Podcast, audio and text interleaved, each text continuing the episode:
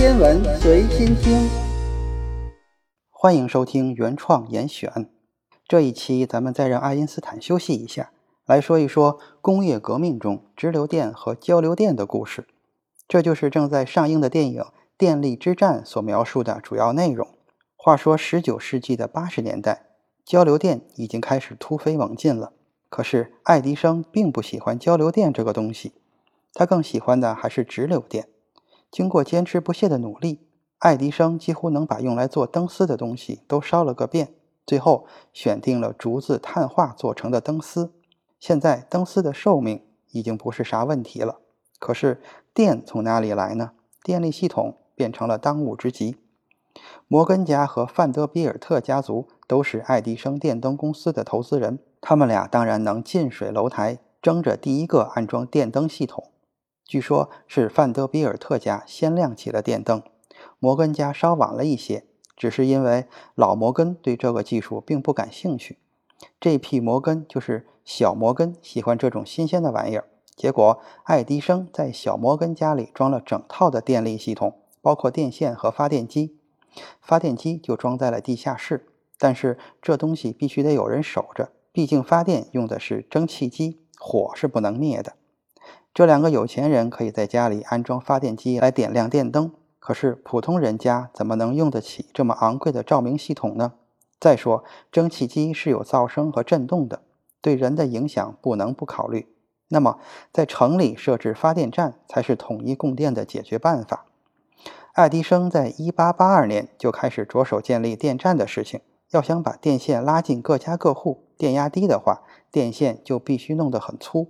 可是电压高了的话又不安全，因为当时只是点亮灯泡，没有其他的东西用电，所以电压不是那么高，灯泡能亮就行。爱迪生就把电压凑整，选了一百伏。做实验的时候没有任何问题。可是实际情况是，电线是有电阻的，发电站输出的电压是一百伏，到了各家就已经不够一百伏了。怎么办？电线已经拉好了，电线杆也已经立好了，只能改电源了。那就把电压从一百伏提高到一百一十伏，这就是美国现在的电压标准，是由爱迪生确定的。据说爱迪生不喜欢交流电，是因为他没有接受过正规的教育，搞不明白三角函数，计算正弦波有困难。毕竟爱迪生小学都没有读完。不过在巴尔干半岛倒是有一个聪明的人，这个人就是特斯拉。特斯拉在中学就是个学霸，擅长物理学和数学。据说他还能心算微积分。一八七三年，他就提前完成了中学的功课，毕业了。一八七五年，特斯拉在奥地利格拉茨科技大学读电机工程专业，在那里，他看到了一台巨大的电动机模型，通上直流电，电机就能旋转起来。但是，直流电机是要有换向器的，总会产生火花，并且容易磨损，这些限制了电动机的适用范围。一八七八年，因为赌博，特斯拉退学，离开了格拉茨，之后辗转去了匈牙利的布达佩斯。在布达佩斯，特斯拉为普斯卡斯工作。普斯卡斯兄弟俩是爱迪生公司在欧洲的代表。特斯拉在普斯卡斯的手下干得风生水起，而且那个常年萦绕在心头的梦想也有了苗头：如何制造不用电刷的电动机呢？用电刷就是为了利用转子的旋转来改变电流方向。假如电流的方向一开始就是在改变的呢，是不是就不需要电刷了呢？也就是说，从发电站开始，电流就必须是不断改变方向的，不断变化电流方向的这种电就是交流电。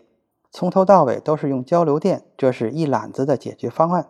就在这个时候，普斯卡斯卖掉了布达佩斯的公司，去了法国巴黎，特斯拉也就一起去了巴黎。在巴黎，特斯拉通过普斯卡斯认识了巴彻勒。这个人和爱迪生工作很多年，筹建门罗帕克实验室前就和爱迪生一起工作了。在巴黎工作的这段时间，特斯拉接触了大量的直流电机方面的工作。不过有空的时候，他还是在想他的交流电动机的事儿。1884年的6月6日，特斯拉离开了爱迪生不景气的法国公司，踏上了美国的土地。他带着巴彻勒的推荐信来到了爱迪生在美国的公司。1884年，爱迪生的业务在急速扩张之中，但是城市中的中心电站供电范围很有限，电线拉出去大约八百多米就已经是极限了，再长就会出现供电不足的现象。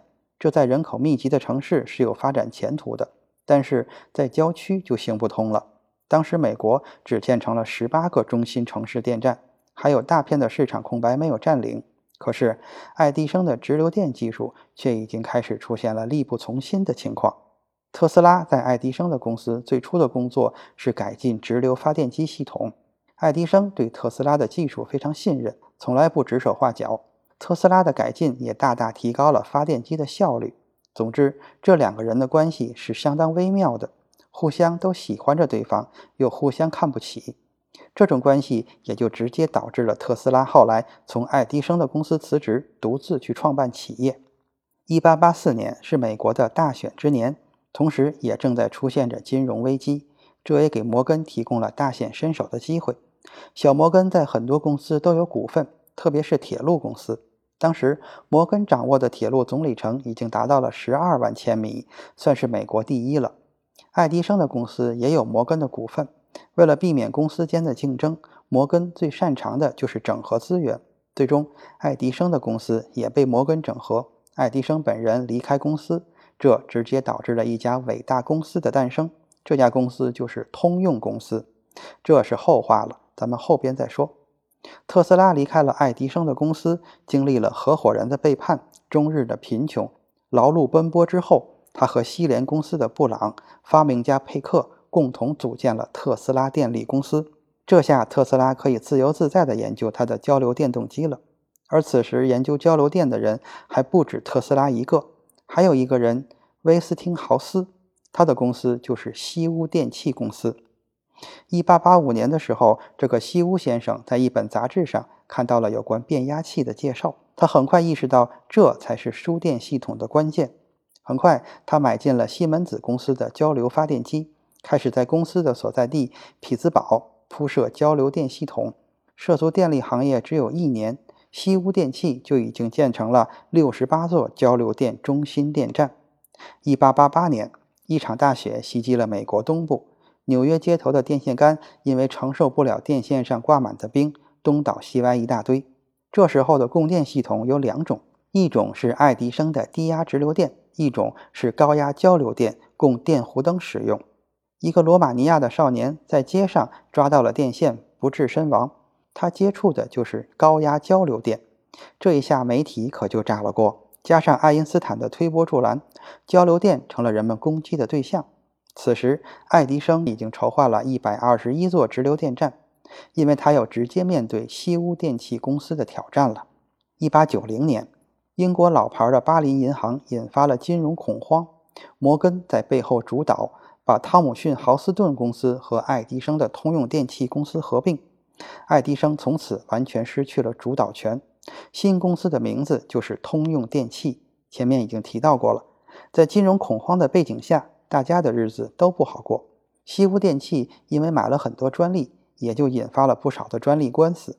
其中最大的专利纠纷就是西屋与通用间有关灯泡的专利纠纷，两家公司基本上就是死磕了。因为官司，西屋先生就来到了曼哈顿。正好可以去就近看看特斯拉的实验室。西屋电器也从特斯拉那里买了不少专利，而且要付给特斯拉很大的一笔费用。西屋先生告诉特斯拉，他的未来就掌握在特斯拉的手里了。假如特斯拉不放弃收取专利费的话，西屋电器公司就会破产，专利费还是没法收。